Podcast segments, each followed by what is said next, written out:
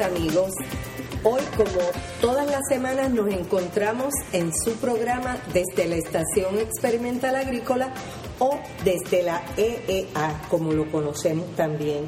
Y en la mañana de hoy tengo el gusto de que me acompañe la doctora Carmen Álamo, economista agrícola de la Estación Experimental Agrícola del Departamento de Economía Agrícola y Sociología Rural del Colegio de Ciencias Agrícolas Carmen Álamo, buenos días, Carmen. Buenos días, Mildred. Un placer estar aquí. El placer es mío y vamos a estar hablando de una empresa de mucha importancia en Puerto Rico, no solo por, por lo que aporta económicamente, porque reconocemos que a medida que eh, ha ido pasando el tiempo, su impacto económico se ha ido reduciendo, pero sin embargo la importancia que tiene para la zona central de Puerto Rico, para los habitantes de esa zona, nunca se ha reducido. Sigue siendo uno de los productos más importantes porque es el producto que podríamos decir que mantiene esa cohesión y da vida en la franja central de la isla y es la empresa de café. Carmen, vamos a hablar un poco sobre la importancia económica y, ambiental del café en Puerto Rico. Eh, ¿cuántas, ¿Cuántas personas se sostienen, tú entiendes, de la industria de café en Puerto Rico? Eh, nosotros estimamos, ¿verdad?, que en el centro de la isla y, en otras, eh, ¿verdad? en las áreas urbanas también debemos incluir probablemente 200.000 personas se, se benefician o se integran en algún momento dentro de la cadena de producción eh, de beneficiados y de torrefacción. Eh, me parece que siempre debemos aclarar, porque muchas veces cuando hablamos de la empresa de café, está la visión únicamente de su valor a nivel de lo que se produce en la finca.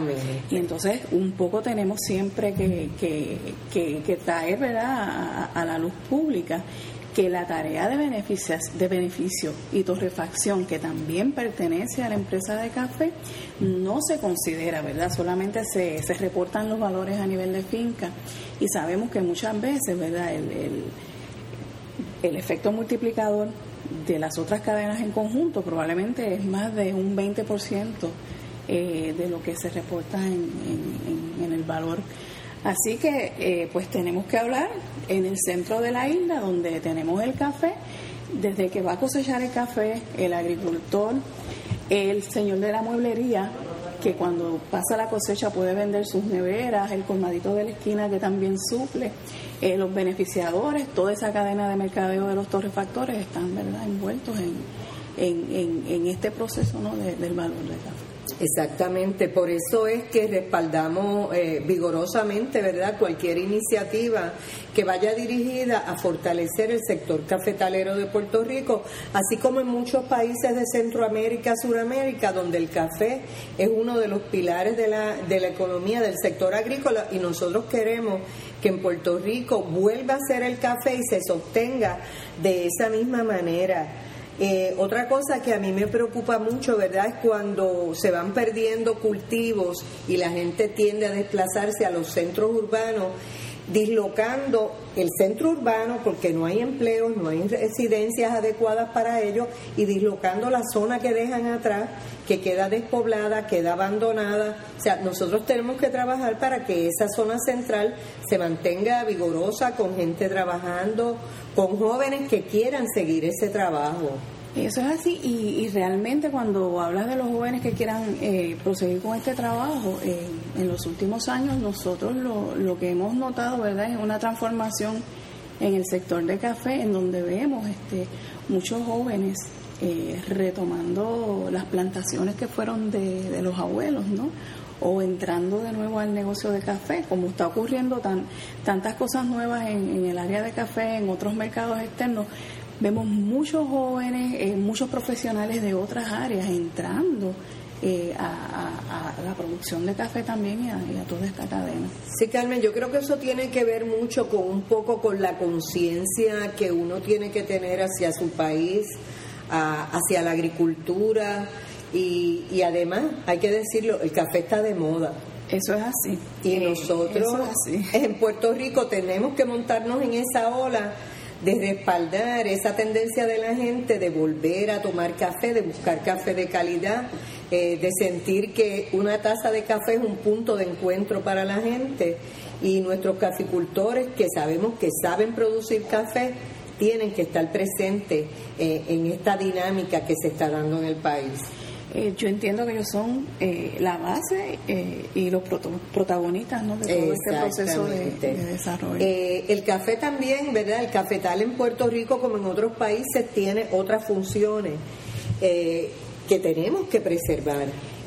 A mí me parece que una, uno de los factores y funciones más importantes es la importancia hidrográfica la importancia ecológica de donde tenemos el café en Puerto Rico. El café se produce en las áreas en donde nacen nuestros ríos, que suplen para consumo humano, eh, para la producción de los diferentes sectores.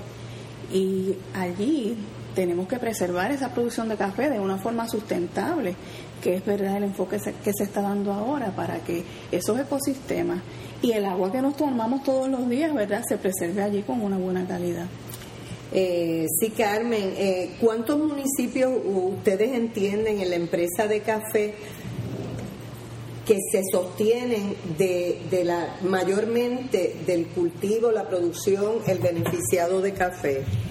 Básicamente la producción de café está en la parte centro-oriental de Puerto Rico, son alrededor de 21 eh, municipios, ¿verdad? Podríamos entrar desde Orocovis, ¿no? En el centro de la isla hasta Las Marías y algunas partes de, Mayagüez eh, que producen café, eh, siendo verdad los principales productores, tenemos que mencionar a Adjuntas, Alares, Maricao, eh, Yauco, Las Marías, los, los tenemos Ayuya Ayuya, Utuado, San Sebastián.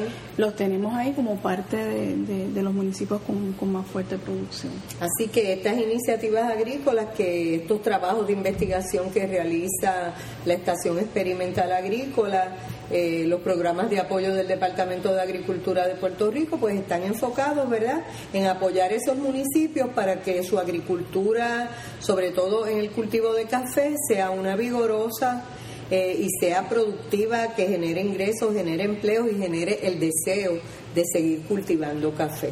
Y nosotros tenemos claro, o sea, que la agricultura es un modelo de desarrollo económico en todos los países del mundo, pero aún más en nuestra zona central, en donde las alternativas de desarrollo económico, ¿verdad? debido a nuestras montañas eh, y la geografía, pues se limita. Así que aún más en el centro de nuestra isla, la agricultura es parte de un modelo de desarrollo económico. Seguro. Otro, otro asunto que tenemos que mencionar, ¿verdad?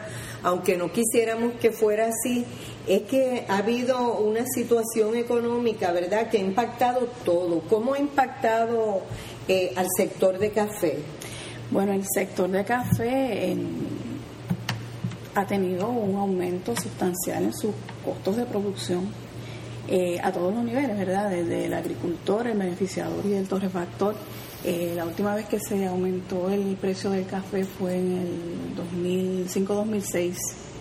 Y en estos momentos, al igual que todos los consumidores de Puerto Rico, eh, que hemos, este, ¿verdad?, tenido que enfrentar los diferentes aumentos en, en, electricidad, en agua, en energía, también, ¿verdad? Esos aumentos los ha enfrentado la, la empresa de café junto con aumentos en sus insumos de producción.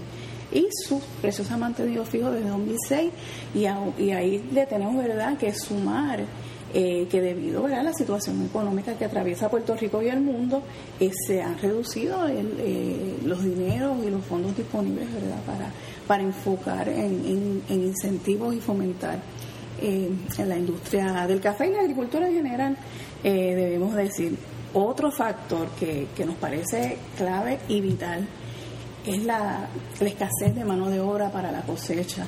Eh, muchos de nuestros eh, caficultores eh, tienen unas muy buenas producciones y siempre, ¿verdad? Lo que nos dicen cuando hablamos con ellos, una cosa es lo que producen los cafés en los árboles y otra cosa es lo que nosotros finalmente podemos cosechar. la mano de obra es crítica, es, es, un, es una limitación que urge, ¿verdad? Resolver y no hay una sola alternativa. O sea, pueden ser diferentes alternativas para tratar de solucionar este problema.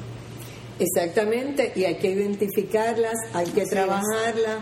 Hay que fomentar la dignidad del empleo agrícola. Creo que en Puerto Rico, que es un país que se ha movido mucho hacia la industrialización, eh, ha quedado en una desventaja, yo creo que de, de, imagen, eh, los trabajadores agrícolas y nos corresponde volver a posicionarlos como los protagonistas de la historia, porque nosotros aquí trabajamos porque estamos convencidos de que la agricultura tiene que ser una de las columnas de la economía de Puerto Rico.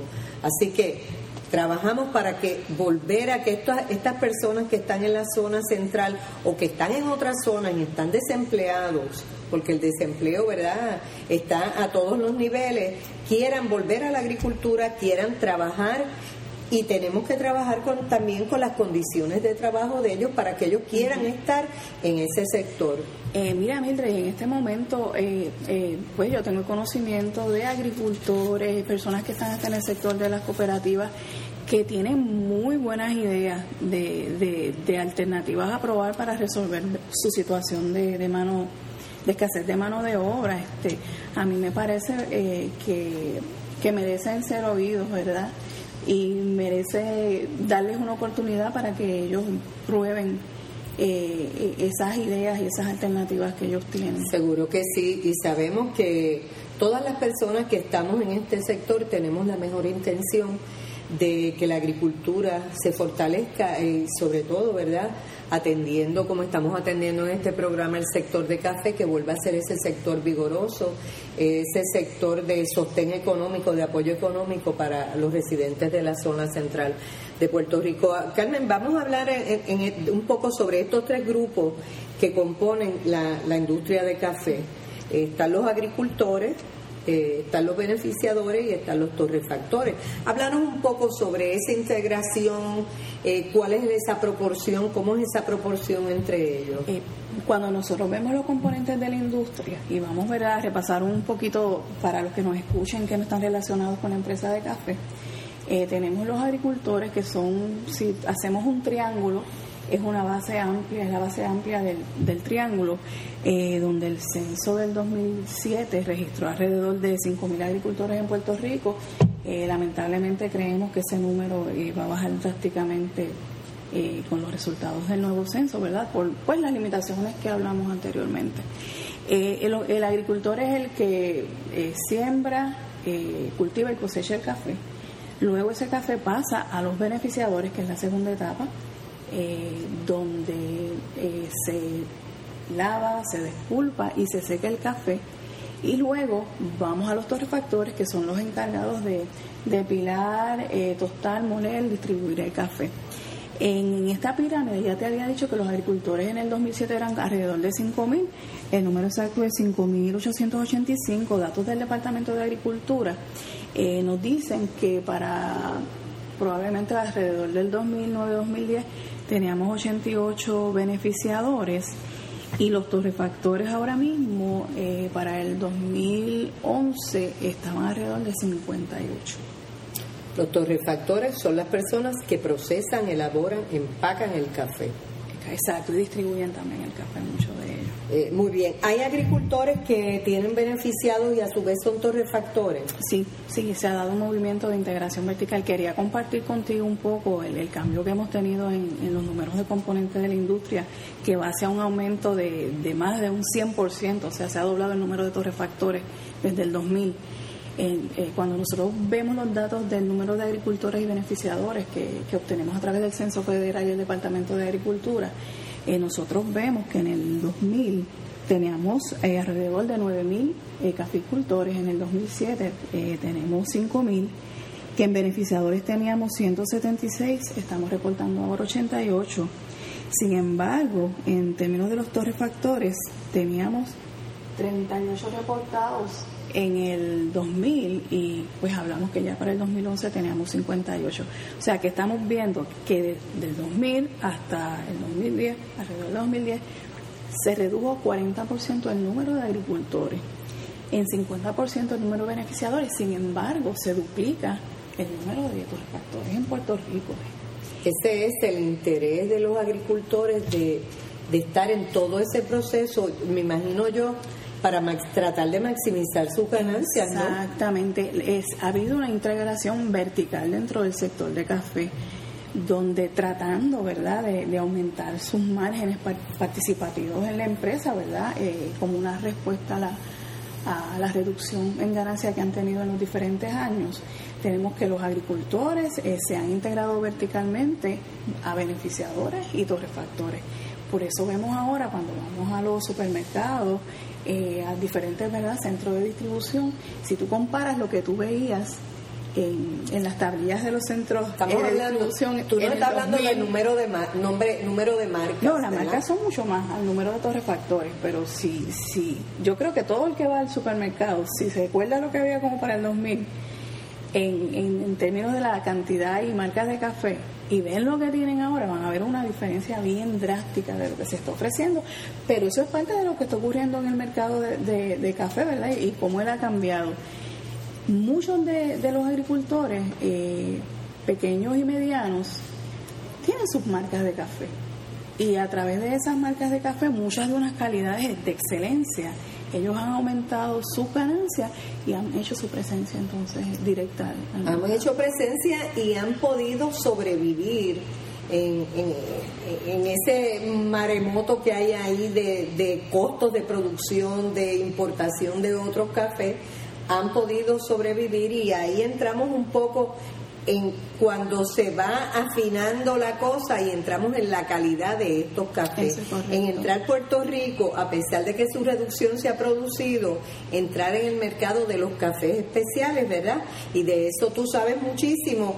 Y quiero mencionar que ellos pueden entrar en el café, en el mercado de cafés especiales porque Puerto Rico sabe producir café de calidad ¿verdad? Hay otros factores que nos, nos han impedido proyectarnos de la manera que hubiéramos querido, pero de la producción de café en sí, eh, nuestros agricultores saben producir café de calidad. Y se ha probado, o sea, nosotros tenemos caficultores en Puerto Rico que han presentado, que, que llegan hasta la torrefacción, eh, que han presentado en, a pruebas de catado el producto de Puerto Rico. Eh, ahora el café, ¿verdad? Una prueba de, de catado de taza de café eh, se mide eh, del 1 al 100, como hacen con los vinos, ¿no? donde ya después de 85 estamos hablando de cafés especiales de, de, alta calidad y pues un 90 ya. Y saben, nos constan muchas pruebas de, de catado de productos de cafés de aquí, muchos de torrefactores medianos y pequeños. 88, 89, o sea, uno unos números muy buenos y, muy altos. O sea, que se ha demostrado que aquí producimos café, tenemos la capacidad de, producir unos cafés de alta calidad. Sí, por eso menciono, ¿verdad?, que, que no nos hemos posicionado de una mejor manera porque por otros factores en la producción de café se ha reducido, pero de que el puertorriqueño, el agricultor puertorriqueño sabe producir café, eso no tenemos la menor duda. Carmen, cuando entramos en, el asunto de mencionar café especiales, café gourmet, eh, café de alta calidad, eh, ¿Nos podrías dar una, una breve definición de qué es lo que estamos hablando, a qué nos referimos? Bueno, eh, vamos a irnos un poquito de un trasfondo histórico para empezar a, hablar de lo, de lo que estamos hablando, cafés especiales, hemos oído café gourmet, café premium, café alta calidad. Eh, a mitad de, los 90, eh, cuando hubo la baja en, en, los precios de café a nivel internacional, del café como commodity, no como producto homogéneo, eh, los países productores de café eh, estaban en una pobreza tan extrema con esa baja en precios. Estamos hablando que el quintal de café a nivel internacional se puso en un momento a 60, 90, 70 dólares en un quintal este, de café base oro.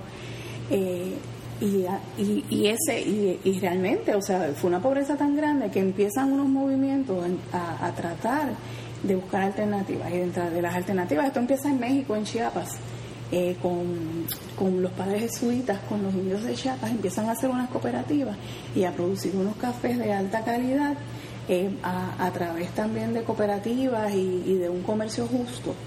Y entonces empiezan a vender cafés eh, orgánicos y de otros tipos a nivel internacional y encuentran una prima de precios mayor por ellos presentar un café diferente, diferenciado en calidad, diferenciado eh, porque las personas pensaban que el comercio justo o ser justo pagando a todos los que estaban en el proceso de café valía la pena eh, invertir en eso y compensar eso, eh, empiezan a formarse todos estos cafés de alta calidad especiales.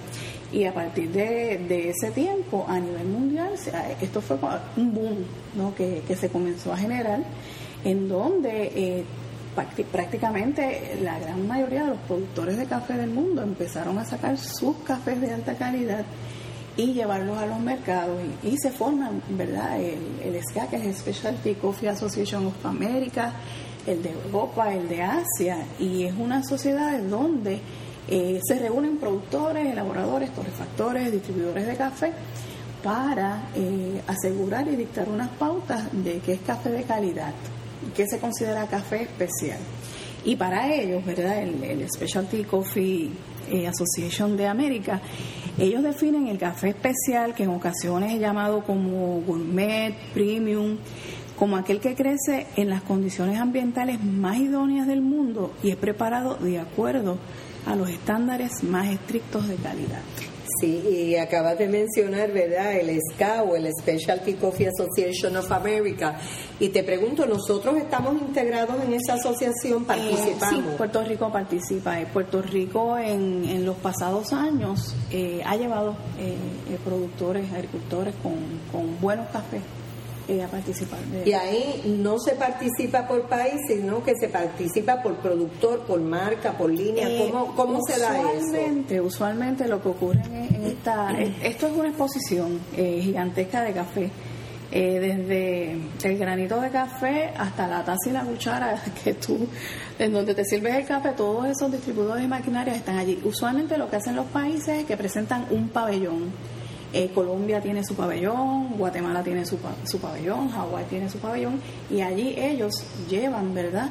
Eh, su país genérico o diferentes marcas de café. También hay unas participaciones individuales de café, por ejemplo, antes de que Puerto Rico, ¿verdad? A través del Departamento de Agricultura eh, participara en ESCA en un pabellón, nosotros sabíamos que el Yauco Selecto participaba en ESCA el grupo de Oficay, eh, que es unos, unos agricultores muy pequeños con un buen café, participaba de Oficay, no quiero seguir, eh, Atienza probablemente, no quiero seguir mencionando por no omitir, pero antes de que hubiese una, una participación así eh, general como o completa en el pabellón de Puerto Rico, siempre hubo eh, mínima, pero esa presencia de Puerto Rico. que siempre ha habido interés en Puerto Rico, ¿verdad?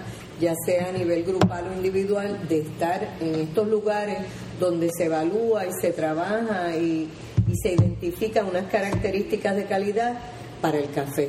Y verdad tengo que reconocer eh, eh, mucha gente visionaria en Puerto Rico que, que, entra, que empezaron a entrar allí y a, conocer. Definitivamente. Pues, este, tengo que mencionar a don Roberto Atienza, que me parece que fue uno de los que se ha insertado con, más éxito en estos mercados de café especial a este momento. Pues muy bien, y claro, cuando comenzamos a hablar, ¿verdad? mencionamos que Puerto Rico, nuestros agricultores saben producir café de calidad. Tenemos otras situaciones, ¿verdad?, que nos han limitado, pero podemos y sabemos producir café de calidad. Carmen, también eh, los cafés especiales, eh, hablando de valor y café gourmet, le añaden, eh, le añaden valor el ostentar una serie de, de sellos o, o, identificaciones que son bien particulares y que son de interés para muchos consumidores. ¿Nos podrías mencionar algunos para los amigos que nos están escuchando y, no conocen, eh, verdad, de, estas otras clasificaciones? Eh, las clasificaciones de café yo las divido básicamente en dos grandes clasificaciones, ¿verdad? Tenemos las clasificaciones de origen, que es el sello de donde viene ese café, y tenemos la clasificación de causas. Eh, cuando yo hablo de causas es donde ese café eh, se ha producido de una forma que o ha sido orgánico o ha sido este producido amigable con el ambiente o se ha producido de una forma donde todos los componentes de esa empresa han, han sido justamente recompensados, ¿verdad? Y el consumidor cuando ve esos sellos, por ejemplo el de orgánico, tú le llamas de causa, déjame decirte, yo le llamo de conciencia. Cuando la gente tiene, ¿verdad? Una, una conciencia que quiere producir, pero conservando, respetando otras cosas. El ambiente y la integridad humana y el desarrollo, pues yo, ese es el grupo de cafés. Ahí mencioné los fair, fair trade, ¿verdad? O cafés justos, los orgánicos, los cafés este de, de Rainforest Alliance, que es de zonas ¿verdad? tropicales, como tenemos aquí, eh, los de amigables con las aves, que de hecho tengo que mencionar que ya eh, aquí se está empezando a trabajar estos amigables de las aves, de, shake, de café bajo sombra, shake coffee. Eh, y pues el consumidor apoya, el consumidor está dispuesto, primero hay, que tener calidad de base, porque el consumidor no va a comprar lo que no es de calidad, no estamos hablando de unos mercados, de unos segmentos eh, muy, ¿verdad?, que requieren calidad, eh, porque están dispuestos a pagar más por la calidad y por la causa. Exactamente. Y cuando se unen esa, esas dos cosas, como es que tú dices, la causa y, el asunto de la calidad, estamos hablando de añadir valor a nuestro producto. Exactamente. Y estamos hablando también de que sabemos que hay mucha gente que está dispuesto a pagar por eso, porque así la experiencia nos lo ha demostrado aquí y fuera de aquí, ¿verdad? Porque tenemos que reconocer que ha habido otros países que en este asunto de las causas han entrado antes que nosotros y hemos visto que han sido muy exitosos y que hay muchas personas dispuestas a pagar por, por consumir un producto que ha sido producido con calidad y con respeto hacia todo lo que los rodea. El otro grupo grande que te había mencionado son los cafés de origen o de denominación de origen, que a mí me parece, ¿verdad?, un área donde Puerto Rico eh, podría, tiene un potencial muy grande de, eh, de participar. Estos cafés eh, con denominación de origen o indicadores geográficos, que es el término, ¿verdad?, oficial que se usa para trabajar con, con estos cafés, tienen, o sea, por producirse en un área particular, tienen unas características específicas. Entonces, eh, se, esas áreas se, se identifican, se caracterizan y entonces los cafés producidos en esas áreas llevan un sello especial y la diferencia en términos de los precios del mercado que se pagan por estos cafés, por ejemplo te voy a mencionar el CONA de Hawái. Hawái y Puerto Rico tenemos los costos de producción de café más altos del mundo, probablemente Hawái más altos que nosotros. El café CONA de Hawái, de la denominación de la isla de CONA, eh, a nivel internacional, en los mercados no, en Estados Unidos internacionales se puede conseguir de 25 hasta 35 dólares una libra de café cona. Tenemos aquí en el Caribe un vecino, Jamaica, la gente de Blue Mountain.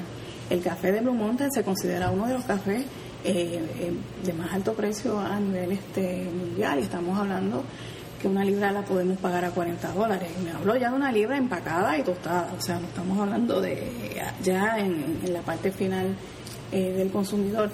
Y nosotros entendemos que Puerto Rico en la parte de origen eh, tiene un gran potencial. Eh, nosotros lo que necesitamos un poco es entrar a, la caracterización. Ya se han empezado a hacer la caracterización de nuestra zona productora y a mí me parece que esa es una iniciativa muy importante de hacer para nosotros poder entrar a desarrollar nuestro café de Puerto Rico, ¿verdad? Con un sello de Puerto Rico que se asegure una calidad, porque en, en estos mercados una vez vendes algo que no es de calidad, no te vuelven a comprar. O sea, hay tantas pruebas que se hacen a estos cafés eh, para asegurarse la calidad, sobre todo una prueba de taza por unos catadores eh, profesionales, que si algo nosotros debemos ocuparnos en Puerto Rico, si queremos esta parte de, de cafés especiales como alternativa de producción, es buscar los procesos para asegurar calidad, además de, ¿verdad?, certificaciones de denominaciones de origen de la productora. Eh, yo creo que nosotros podemos hacerlo.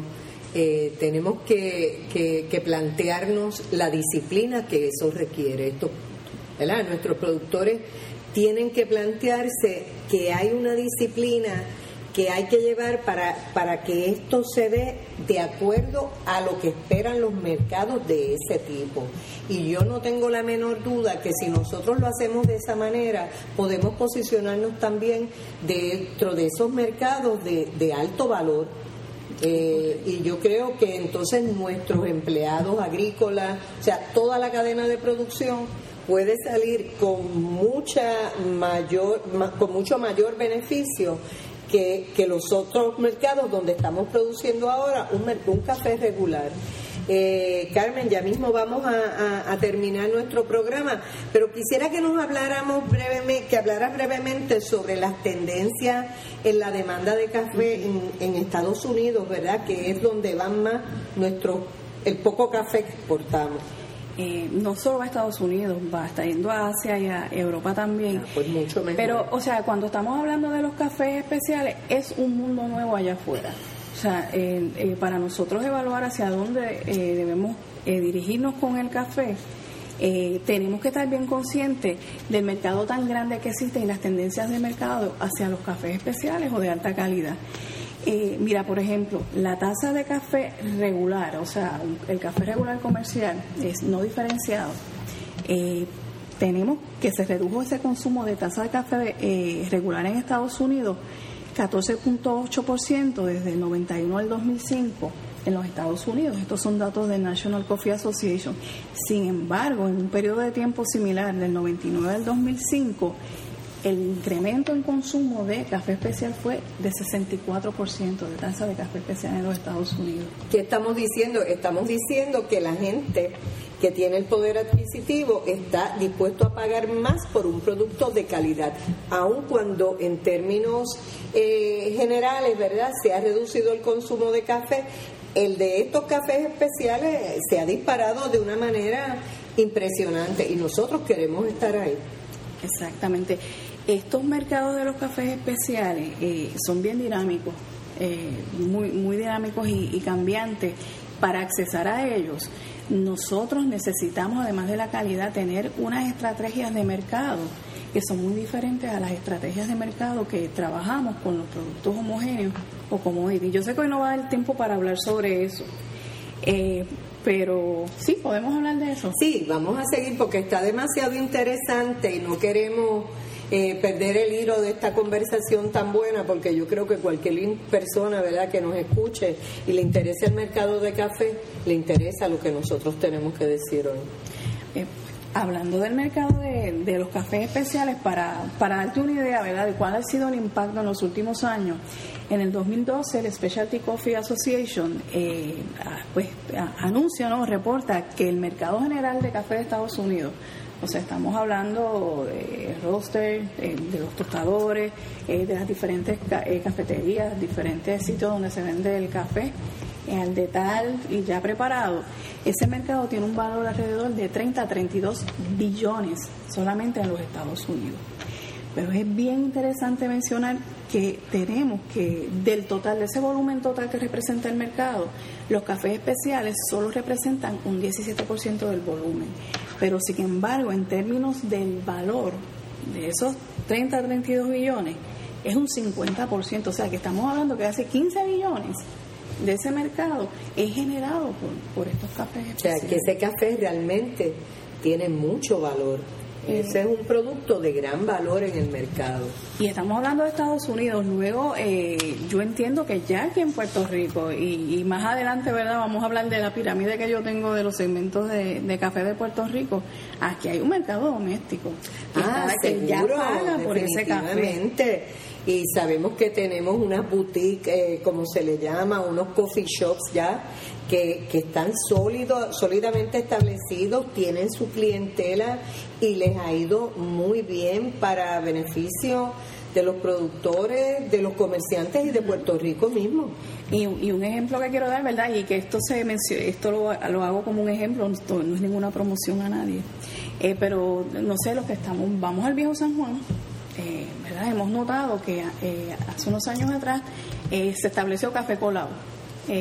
cerca allí de, los muelles. Es un coffee shop, es un coffee shop de café. con café de Puerto Rico, o sea, Café Colado, un, coffee shop donde inició y, ha, sido un éxito a, a, ese punto que después se establece Cuatro Sombras que es otro coffee shop que queda por ahí mismo por, el recinto azul y ahora recientemente eh, se está estableciendo uno que es eh, Café Ruiz en Vallajá, que son unos productores de café eh, de, de Maricao arriba de, las indígenas, una familia, todos con unos cafés excelentes un café excelente. O sea, y esto lo estamos viendo en un periodo de cuánto, de, de tres años O sea, que, sí, tres o cuatro años, eh, porque yo creo que hemos ido creando conciencia nosotros mismos que cuando uno escucha que en otros países están dispuestos, respaldan esta industria de café, nosotros no podemos ser menos porque nosotros somos consumidores naturales de café.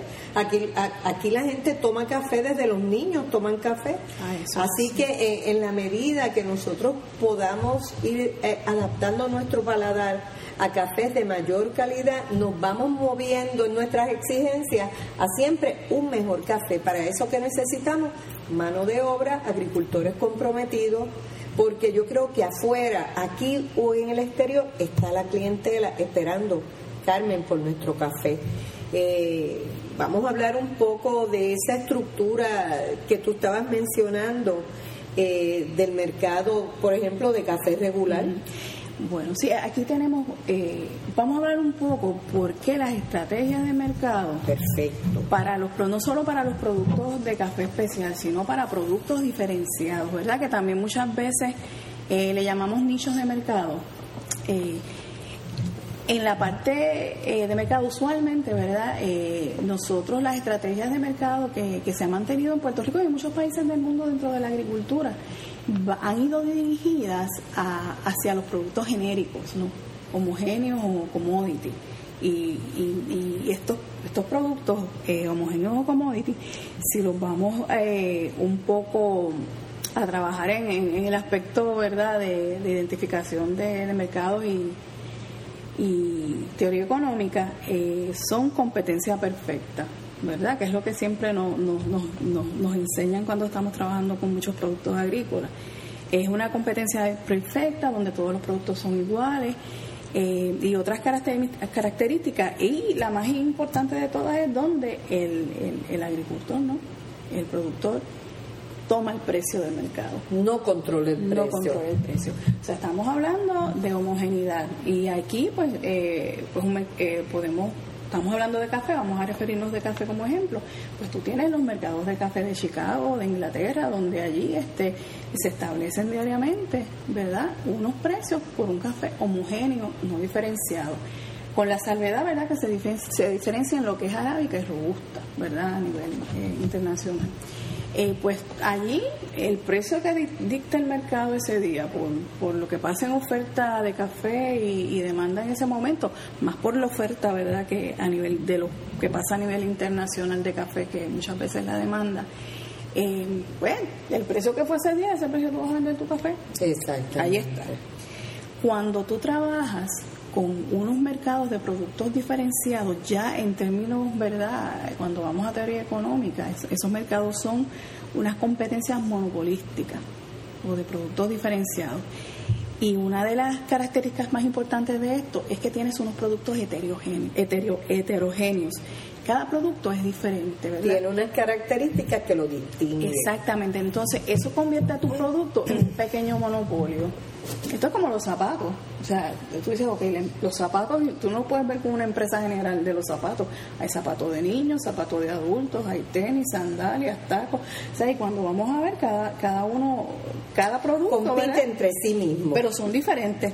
Exacto. Y van hacia diferentes segmentos del mercado. Entonces, cuando estamos hablando de los productos diferenciados, en este caso el café, pues nosotros vamos a tener que cada productor de una marca de café tiene un pequeño monopolio, ¿verdad? Cuando vamos a hablarlo, ¿verdad? es monopolístico, es monopolio, porque, hay mucho, va a haber muchos productos, no es como monopolio que tienes más que un solo, un, solo productor. Aquí son muchos productores pequeños, que es lo que está pasando ahora mismo. Controla las características de su café. Exactamente.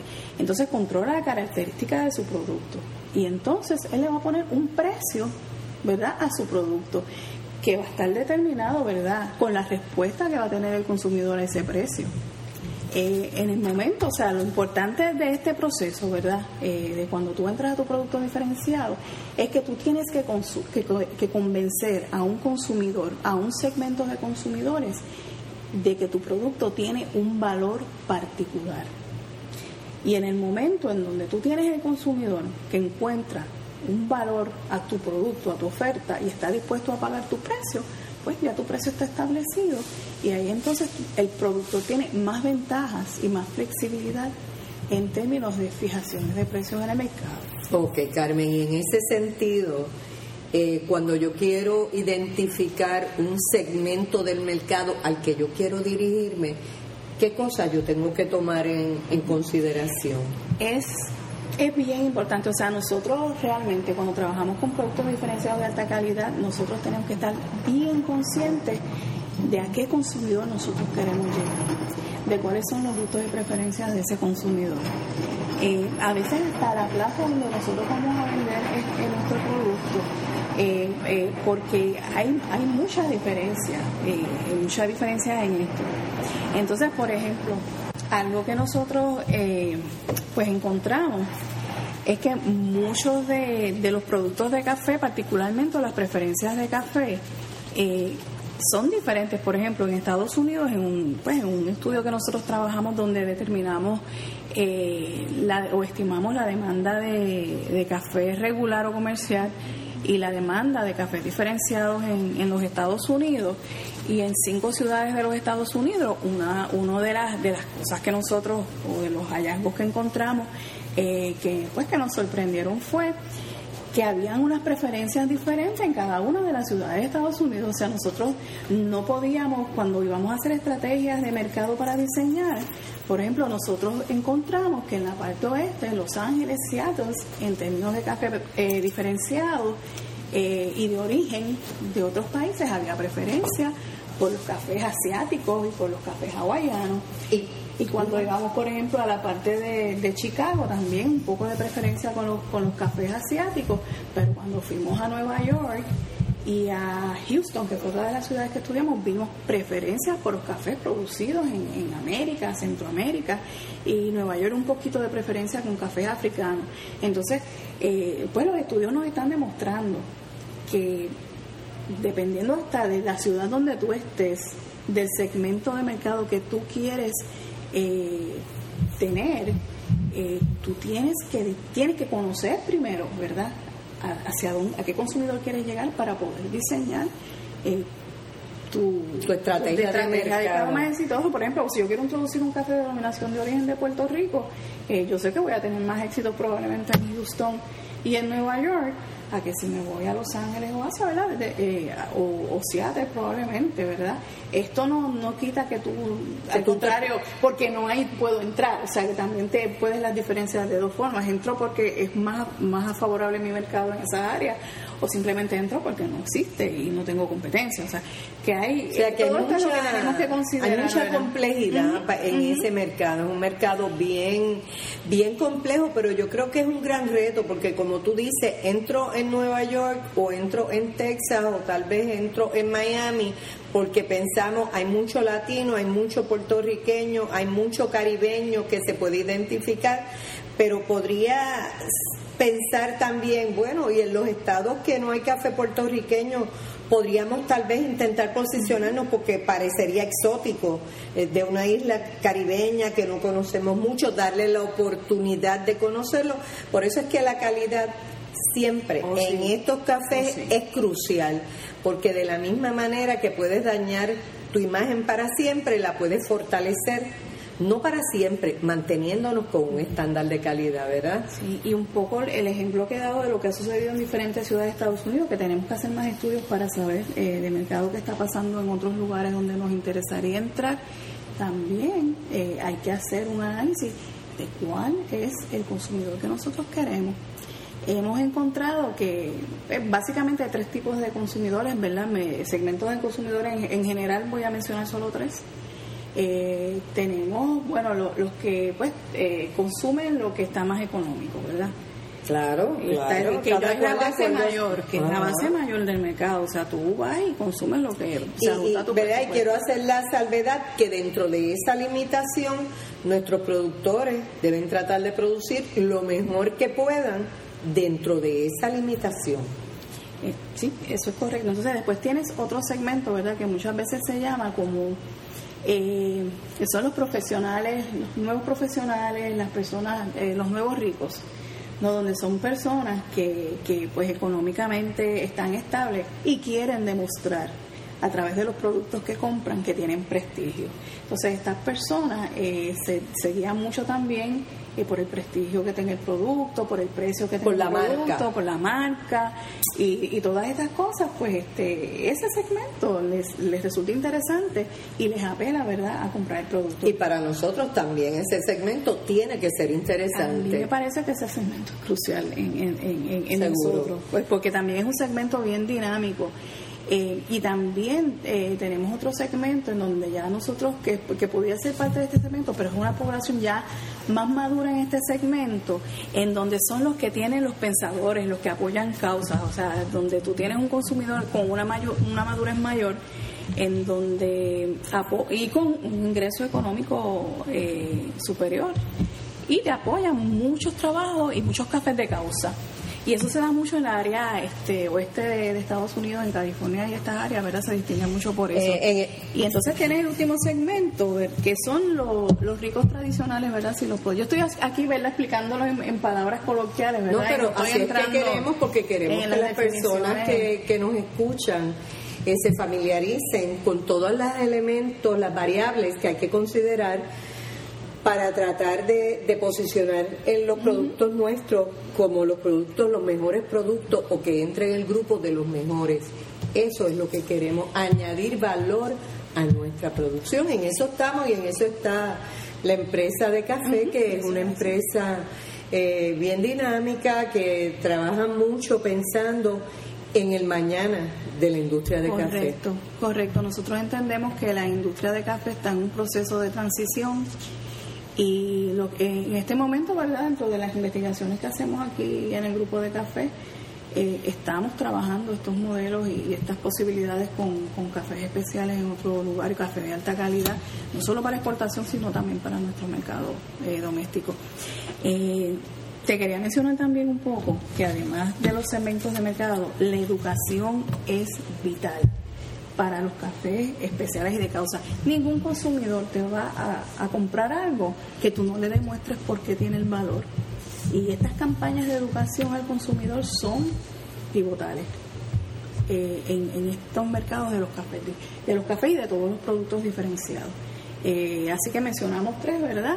Eh, la identificación, ¿verdad?, de las plazas en donde estamos dispuestos a, a vender, los gustos y preferencias y la educación al consumidor. En general, dentro de las estrategias que tenemos que, tomar en consideración cuando vamos a, a, ir a, otros mercados o diseñar llegar a otros mercados. Sí, eh, vuelvo a mencionar, ¿verdad?, que esto parecería que esa bolsa que vemos en el supermercado o ese empaque con diferentes cantidades de café disponible para el consumidor, llega casi directo de la finca, pero no, ha pasado por un proceso de estudio concienzudo, ¿verdad?, sobre qué es lo que queremos, qué características queremos que tenga porque queremos añadir valor a ese producto, que nuestros productores, nuestros beneficiadores, nuestros torrefactores quieran quedarse en ese mercado produciendo café de Puerto Rico para beneficio no solo de ellos, sino del país entero.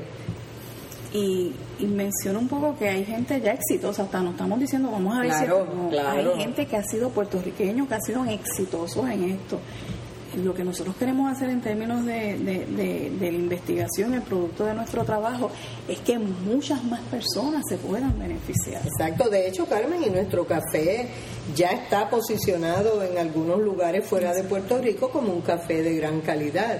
Lo que quisiéramos es que más personas entraran. Exacto, participen y, se beneficien y que sea una alternativa, porque no todo el café que se produce en una finca es un café especial, porque eso es lo mejor de lo mejor pero tú vas a tener tu producción eh, para un, mercado regular comercial, vas a tener una, una producción para un café especial de exportación, el cual ha pasado un montón de pruebas rigurosas, pero también te vas a quedar con un café especial que puedes llevar a tu mercado doméstico de Puerto Rico y aquí existe la demanda. Seguro que sí, seguro que sí. Eh, nosotros en la Estación Experimental Agrícola, en un proyecto que hicimos en el 2007, eh, que era el proyecto para identificar los mercados potenciales de café en Puerto Rico.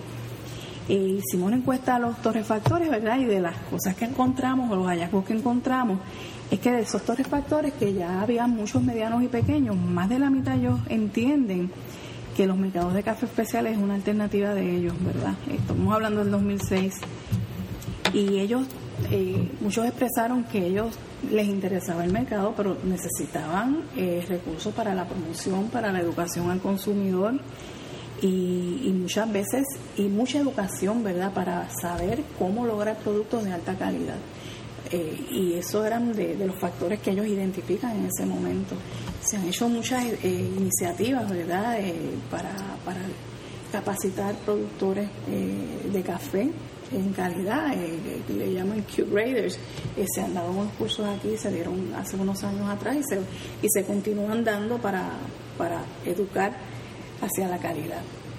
Y eso es muy importante que se. O sea que ya nosotros estamos haciendo el trabajo que hay que hacerse hace falta más, pero hemos trabajado y estamos trabajando. Se ha comenzado a trabajar y como te dije eh, inicialmente, lo que queremos es aumentar, es buscar eh, el modelo, la, la forma eh, donde esa la ecuación correcta para sí, sí, aumente y se beneficie más. También eh, quiero mencionar que como parte del, del, del trabajo del 2006 eh, se creó un manual para la producción y exportación de café de Puerto Rico, ¿verdad? Que iba dirigido hacia a, que identificó los cafés especiales eh, como un potencial para los cafés de Puerto Rico. Ese manual está disponible en la biblioteca online, eh, pueden entrar a él. En ese manual nosotros trabajamos el café desde cómo producirlo en calidad, que ahí colaboró ¿verdad? Este, el profesor Miguel Monroy, desde cómo producirlo en la semilla hasta sacarlo tostado, todos los procesos de calidad que tiene. Eh, nosotros trabajamos mercados en ese momento buscando dónde se podía vender más a los puertorriqueños, ya todo eso ha cambiado porque esto es dinámico y hay nuevas cosas. Y teníamos hasta cuánto en ese momento salía este, eh, enviar un café a diferentes partes del mundo, las leyes que había, un montón de sites eh, del website en donde podían ir a buscar información adicional. Es una guía completa, de verdad, que para el que interese entrar a, estos mercados. Eh, y yo pues los invito a que el que quiera más información de lo que se hizo en ese proyecto, de, de cómo producir café de calidad y y a dónde llevarlo, que pueden accesar esa publicación en la, en, el, en, la biblioteca de la estación experimental. Sí, Carmen, yo creo que, que eso es bien importante, ¿verdad? No dejar un poco eh, en el aire todo esto, sino eh, evidenciar que se ha trabajado, que las personas interesadas en mayor información puedan ir a un lugar y conseguir esa información también yo creo que tú no tendrías objeción, ¿verdad?, en dar tu número de teléfono de la oficina para si alguien tiene mayor interés en comunicarse contigo y hablar sobre estos asuntos. Yo sé que aquí en la estación nosotros siempre estamos disponibles. Eso es así. Eh, me pueden contactar al 767-9705.